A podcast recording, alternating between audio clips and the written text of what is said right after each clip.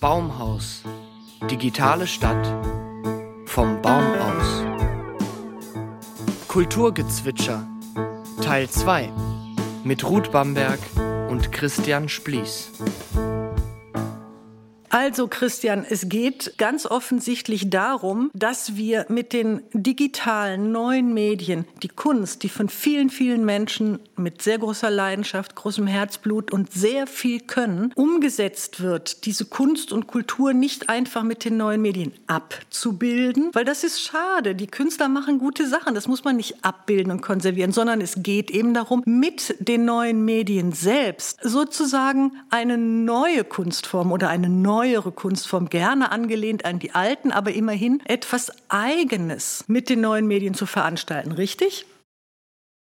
Das sehe ich auch ganz genauso wie du. Denn was wir jetzt haben, ist tatsächlich eine Art von Konservierung. Das können wir uns eben halt anschauen. Das ist ganz nett. Ja. Aber es wird eben halt die digitale Komponente dann noch ein bisschen. Genau. Also die interaktive Komponente oder eben halt das, was wir vielleicht uns auch noch nicht vorstellen können, was noch alles noch so machbar ist. Genau. Also, ich versuche nochmal zusammenzufassen. Wir haben festgestellt, das Digitale hat uns alle verführt dazu zu glauben, dass es nichts kostet. Da muss sich in den Köpfen etwas ändern, weil das Digitale an sich, die Digitalität hat unsere Welt so sehr verändert und das ist mit Kosten, Gewinnen und Ausgaben verbunden, auch wenn man das nicht so im Bewusstsein hat. Einverstanden? Da bin ich mit dir ganz d'accord.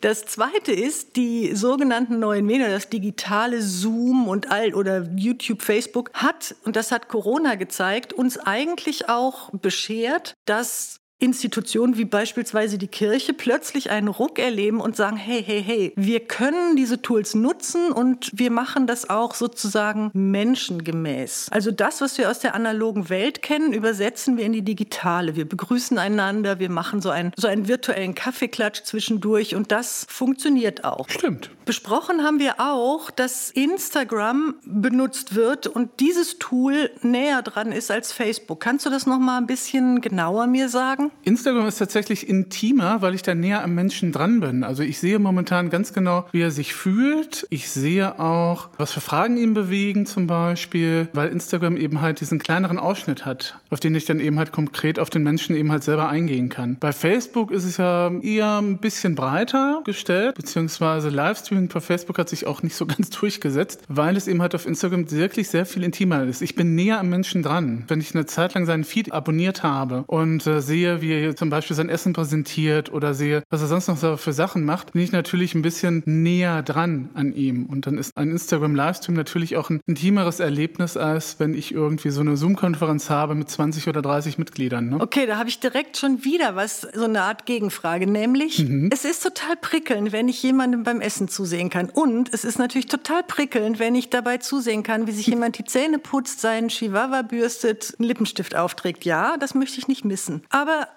Gibt es nicht noch tatsächlich in der analogen Welt ein paar Beispiele dafür, was man noch alles mit diesem Instagram machen könnte? Worauf ich hinaus will, es gibt diese Durchökonomisierung, es gibt diesen Fokus auf wenige Themen, die massenkompatibel sind. Das finde ich irgendwie so schade. Wir sind doch kreative Leute, wir sind mit Talenten und Potenzialen begabt. Warum ist es so fixiert auf so ein paar wenige Themen? Ich denke da zum Beispiel auch an die Rap-Musik, die so unglaubliche Umsätze generiert, unter anderem auch mit den neuen Tools. Aber was die für eine Botschaft haben, das unterirdisch, echt. Naja, ich bin schon älter, ihr wisst das alle. Ja, da kann ich natürlich die Insta-Walks eben halt entgegensetzen, wo sich Leute eben halt tatsächlich analog treffen zum Spazierengehen. Bilder machen. Es gibt vielleicht ein bestimmtes Thema oder vielleicht auch nicht. Zum Beispiel gab es da tatsächlich auch einen kirchlichen Bezug, nämlich, dass die vom Essener Dom gesagt haben, wir laden euch jetzt mal ein, machen eine kleine Domführung mit euch und ihr fotografiert eben halt die Motive aus dem Dom, die ihr eben halt für reizvoll empfindet oder von denen ihr sagt, das ist total toll, das müssen unbedingt andere Leute auch nochmal sehen. Also von daher ist analog mal wieder die Grundlage halt für das Digitale. Das hatten wir heute schon mal, glaube ich. Christian, ich glaube, mir wird jetzt langsam echt zu heiß, sowohl was die Temperaturen angeht, als auch, dass du schon wieder coole Sachen über die Kirche erzählst. Hör jetzt auf damit.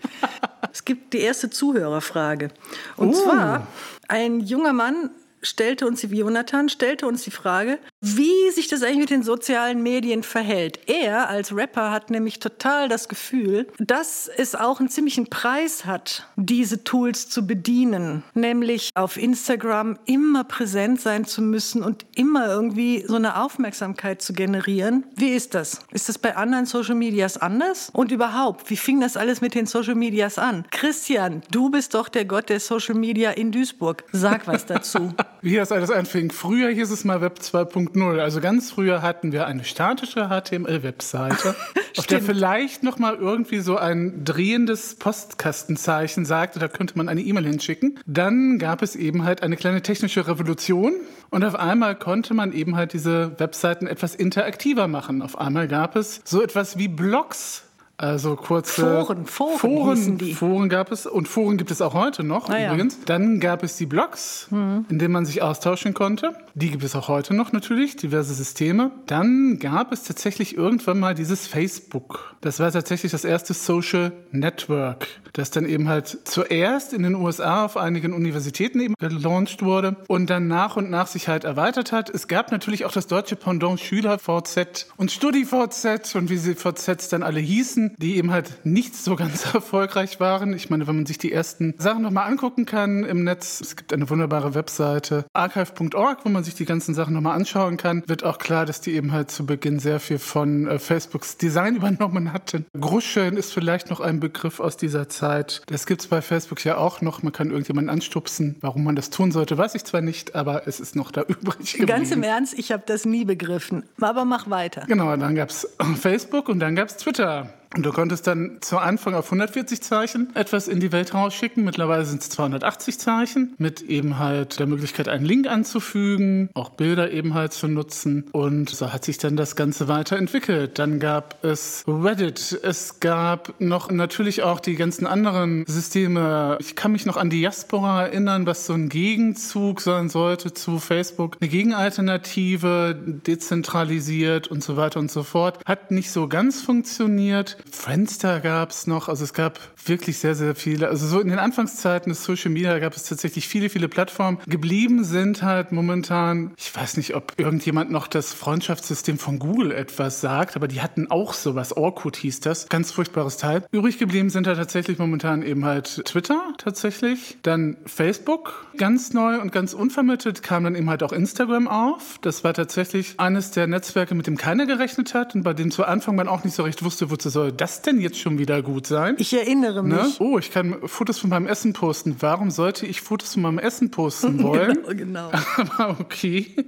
Das war so das letzte größere Netzwerk. Snapchat gibt's noch das noch eine, eine Rolle spielt momentan ein bisschen. Und das ist so die Entwicklung. Also von diesem statischen Verständnis von der Homepage, also wirklich nur rein, ich lese etwas, ich kann vielleicht noch mal demjenigen eine E-Mail schicken, der da eben halt die Webseite halt veranstaltet. Bis zu heute ist es tatsächlich ein sehr, sehr weiter und interaktiver Weg. Weil heute kann ich tatsächlich ja fast alles irgendwo hochladen. Es ist die Frage, ob ich das tun möchte. Und die Frage ist ja auch, was für einen Preis bezahle ich dafür? Genau, ich habe jetzt noch mal eine, eine vertiefende Frage, eine weitere Frage, nämlich ich werde zum Beispiel manchmal gefragt von älteren Menschen, die wissen wollen, sag mal, wie geht denn das mit dem Internet da eigentlich und so. Ich höre immer, man muss sich irgendwie ins Internet stellen und eine Million Menschen würden einen dann hören und sehen. Ich möchte das auch machen. Ich sage dann immer, ich glaube nicht, dass das so einfach ist, sondern es ist verdammt viel Arbeit, eine Aufmerksamkeit zu erzeugen. Und ich glaube, dass es heutzutage noch mal mehr Arbeit macht als vielleicht noch vor fünf Jahren. Selbst Facebook ist mir zu aufwendig. Also, ja. wie wie ist es heute mit der Aufmerksamkeit, die du generieren musst? Also zum Beispiel diese YouTuber, diese Phänomene der Influencer, die machen das doch nicht aus dem Stand. Die nehmen doch nicht ihr Handy und bubbeln da rein und machen mit ihrer Kodak Sofortbildkamera irgendwelche Wackelfotos. So einfach ist es ja nicht. Es ist sogar eine ganze Industrie, die dahinter steckt, oder? Es ist eine ganze Industrie, die dahinter steckt. Es gibt ja auch äh, Content-Netzwerke, die dann eben halt sich die passenden Kandidaten raussuchen und dann eben halt Unterstützung geben. Hm. Und du musst halt, also Social Media ist ein Marathon. Du musst halt beständig dabei bleiben. Auf der einen Seite, wenn du eben halt gute Inhalte richtig präsentieren möchtest, ist das ein riesiger Aufwand. Du kannst natürlich mit einem Smartphone heutzutage auch sagen wir mal, einen YouTube-Kanal eben halt befüllen, weil die Smartphones momentan tatsächlich da angekommen sind, wo eben halt Hightech-Kameras aus den 80ern eben halt waren, mehr oder weniger. Das geht natürlich alles, aber du brauchst natürlich nochmal ein Licht. Du brauchst vielleicht Hintergrund. Du brauchst, ja, sowas, was wir hier haben, ne? Gute Mikrofone, um dann eben halt deine Aufnahmen halt machen zu können. Also es ist tatsächlich ein Aufwand, der dahinter steckt, den man eben halt nicht immer so sieht. Also es sieht immer so leicht und locker flockig aus bei den YouTubern meistens. Oder selbst bei Schminktutorials sieht das natürlich sehr einfach aus. Aber ich glaube, bis die da eben halt ihre Farbpaletten zusammen haben, bis sie die richtigen Pinsel rausgesucht haben, die passen und so weiter und so fort, ist das natürlich halt jede Menge Aufwand. Social Media ist tatsächlich ein Marathon. Das gilt leider auch für die anderen Netzwerke. Also wenn du wirklich was erreichen möchtest, dann musst du beständig dabei bleiben. Okay, und wenn du sagst, wenn du wirklich was erreichen möchtest, was meinst du, wenn du das sagst? Meinst du Geld damit zu verdienen oder meinst du, weiß ich nicht, 20.000 Follower zu haben? Auf der einen Seite kannst du natürlich Social Media nutzen, um Geld zu verdienen. Das machen die Influencer auf YouTube ja auch durch die mhm. Werbung, die da eingeblendet wird. Du kannst aber auch sagen, ich möchte eben halt erstmal bekannt werden oder ich möchte ein mhm. bestimmtes Themenfeld mhm. besetzen. Na, du kannst zum Beispiel sagen, ich möchte jetzt in der nächsten Zeit der Ansprechpartner für künstliche Intelligenz werden. Mhm. Und das heißt, ich muss mich dann eben halt so präsentieren, dass ich tatsächlich irgendwann mal von den Medien für dieses bestimmte Themenfeld eben halt angefragt werde. Mhm. Du kannst natürlich auch sagen, okay, ich möchte jetzt 20.000 Follower haben. Nur was mache ich dann mit diesen 20.000 Followern? Das wäre dann eher auch so die Richtung, Richtung eben halt Geld oder eben halt wirklich Einfluss haben. Oder ich möchte mich halt auch von Firmen sponsern lassen. Das wäre dann eben halt auch so ein Ziel, dass ich eben halt Experte werde, um mich dann eben halt in Richtung Influencer eben halt so zu entwickeln. Ich habe noch eine philosophische mhm. Frage, mhm. habe ich ja öfter Ach. mal drauf.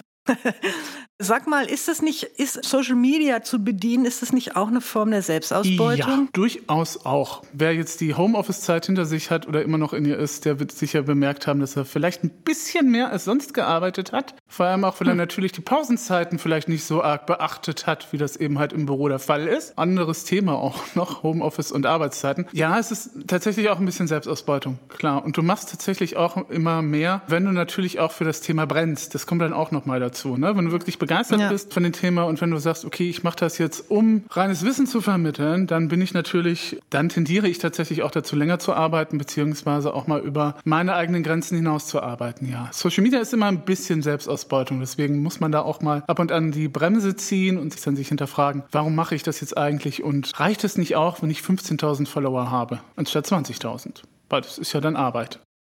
Genau. Du hast ein Wort, welches du gerne benutzt und ich kenne das Wort auch, ich habe es auch ganz Paradigmenwechsel. Kann es sein, dass du gerade auch etwas zum Thema Paradigmenwechsel in der Arbeitswelt, also die Idee von Life-Work-Balance zum Beispiel, also so, so diese neudeutschen Begriffe, worauf ich hinaus will, ist, kann es sein, Christian, dass wir Arbeit auch anders denken Wir müssen, müssen? Arbeit sicherlich auch anders denken. Das haben wir jetzt während der Corona-Zeit eben halt erfahren, dass wir anders arbeiten müssen und anders arbeiten werden. Jetzt ist es ja so, dass, und das muss muss man aussehen, das Privileg des Homeoffices ist ja eben halt ein Privileg von den Leuten, die tatsächlich eben halt schon entweder was mit Design machen oder mit dem Internet arbeiten oder eben halt richtige Bürojobs haben. Also der Müllarbeiter oder Müll, wie heißen die Leute? Ich glaube, die heißen Müllwerker. Mhm. Der ist von zu Hause aus irgendwie dann, also zu Hause den Müll sortieren, ist ein bisschen schwierig, glaube ich, und da muss er dann auch abgeholt werden. Ich glaube, da wird sich auch eine Menge auch noch tun, vor allem, weil die Leute jetzt gemerkt haben, es geht ja auch einfach. Also gut,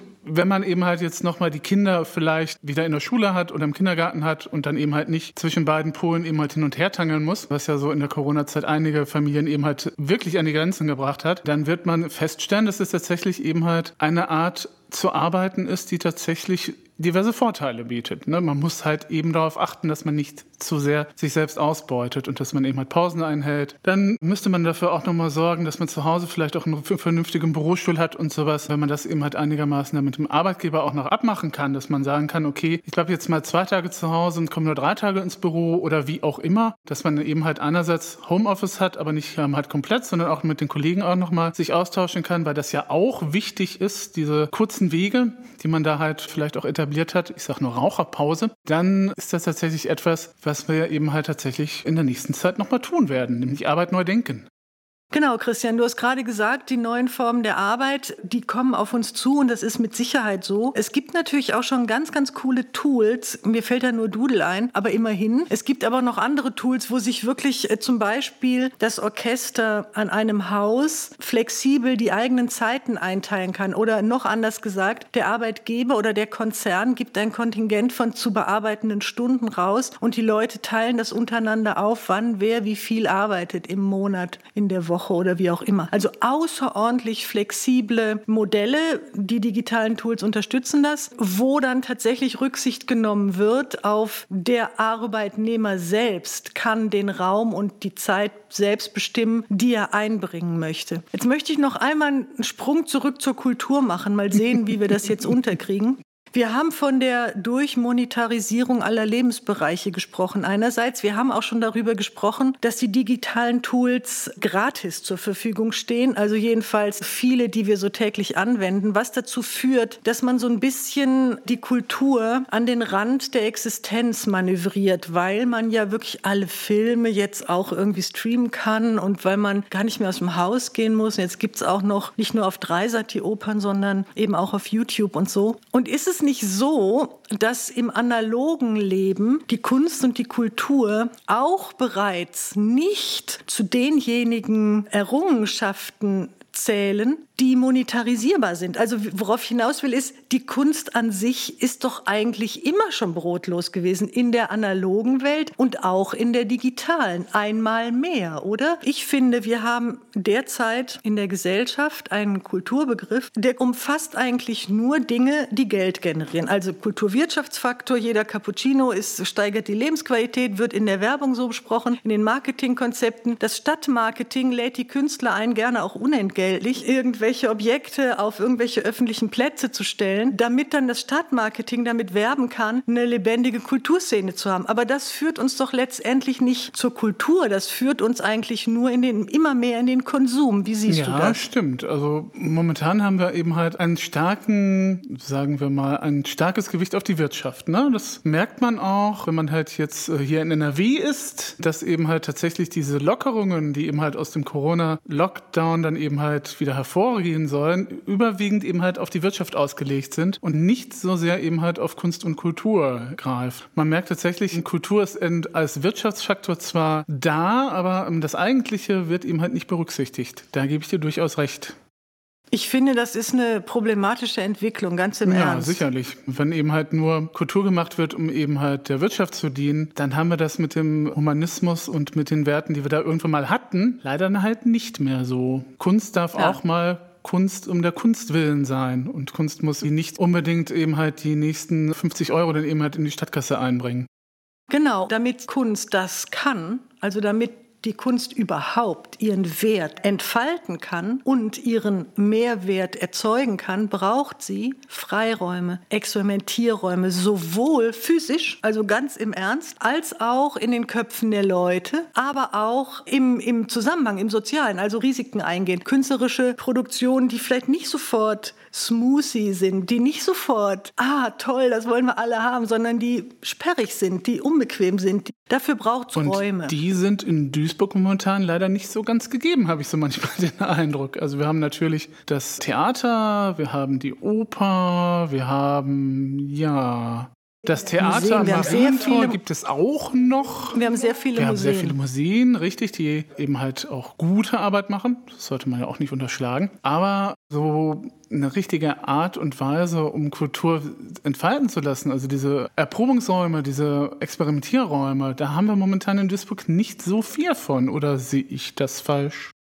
Naja, für mich hängt es durchaus eben mit der finanziellen Ausstattung zusammen. I'm sorry. Aber also es gibt einfach Grenzen dessen, was machbar ist und was nicht. Also wenn ich ein Budget zur Verfügung habe, ist manches möglich. Ist ja logisch. Bei den Autobauern ist es nicht anders. Als Schauspielerin brauche ich vielleicht einen Probenraum. Ich brauche ich brauch vielleicht eine Community, mit der ich zusammen mir einen Büroraum teile Ich brauche vielleicht irgendwie eine, eine Gruppe von Menschen, die meine Interessen teilen, mit denen ich mich austauschen kann. Und zwar analog in dem Fall. Aber gerne auch digital. Also damit überhaupt Experiment entstehen kann. Und in solchen Räumen, wo viele Kreative aufeinander hängen, ist dann auch möglich, Workshops zu geben, dass irgendwelche Kids plötzlich außerhalb der Schule Dinge tun können, um was zu lernen. Zum Beispiel, wie mache ich eine Insta-Story oder, oder ähnliches. Ne? Also da ist vieles denkbar und davon haben wir zu wenig. Da, aber dafür braucht es Geld. Und ich weiß gerade nicht, ich weiß gerade nicht so ganz genau, wie man da eigentlich rankommen soll. Kurz gesagt, es reicht nicht aus, nur die Tools und die Mittel zur Verfügung zu stellen. Man muss auch das Know-how zur Verfügung stellen. Und die menschliche Arbeitskraft, die Kreativität ist einfach viel, viel teurer als die technologische. Und da müssen wir endlich verstehen, dass wir da eine Balance finden müssen. Und ein Vorschlag meinerseits ganz bescheiden wäre, eine Besteuerung der Roboter oder der industriellen Produktion die Maschinen zu besteuern und nicht mehr das Einkommen der Leute. Aber das ist nun wirklich ein anderes Thema. Bis zum nächsten Mal. Ciao, ciao. Baumhaus. Digitale Stadt. Vom Baum aus.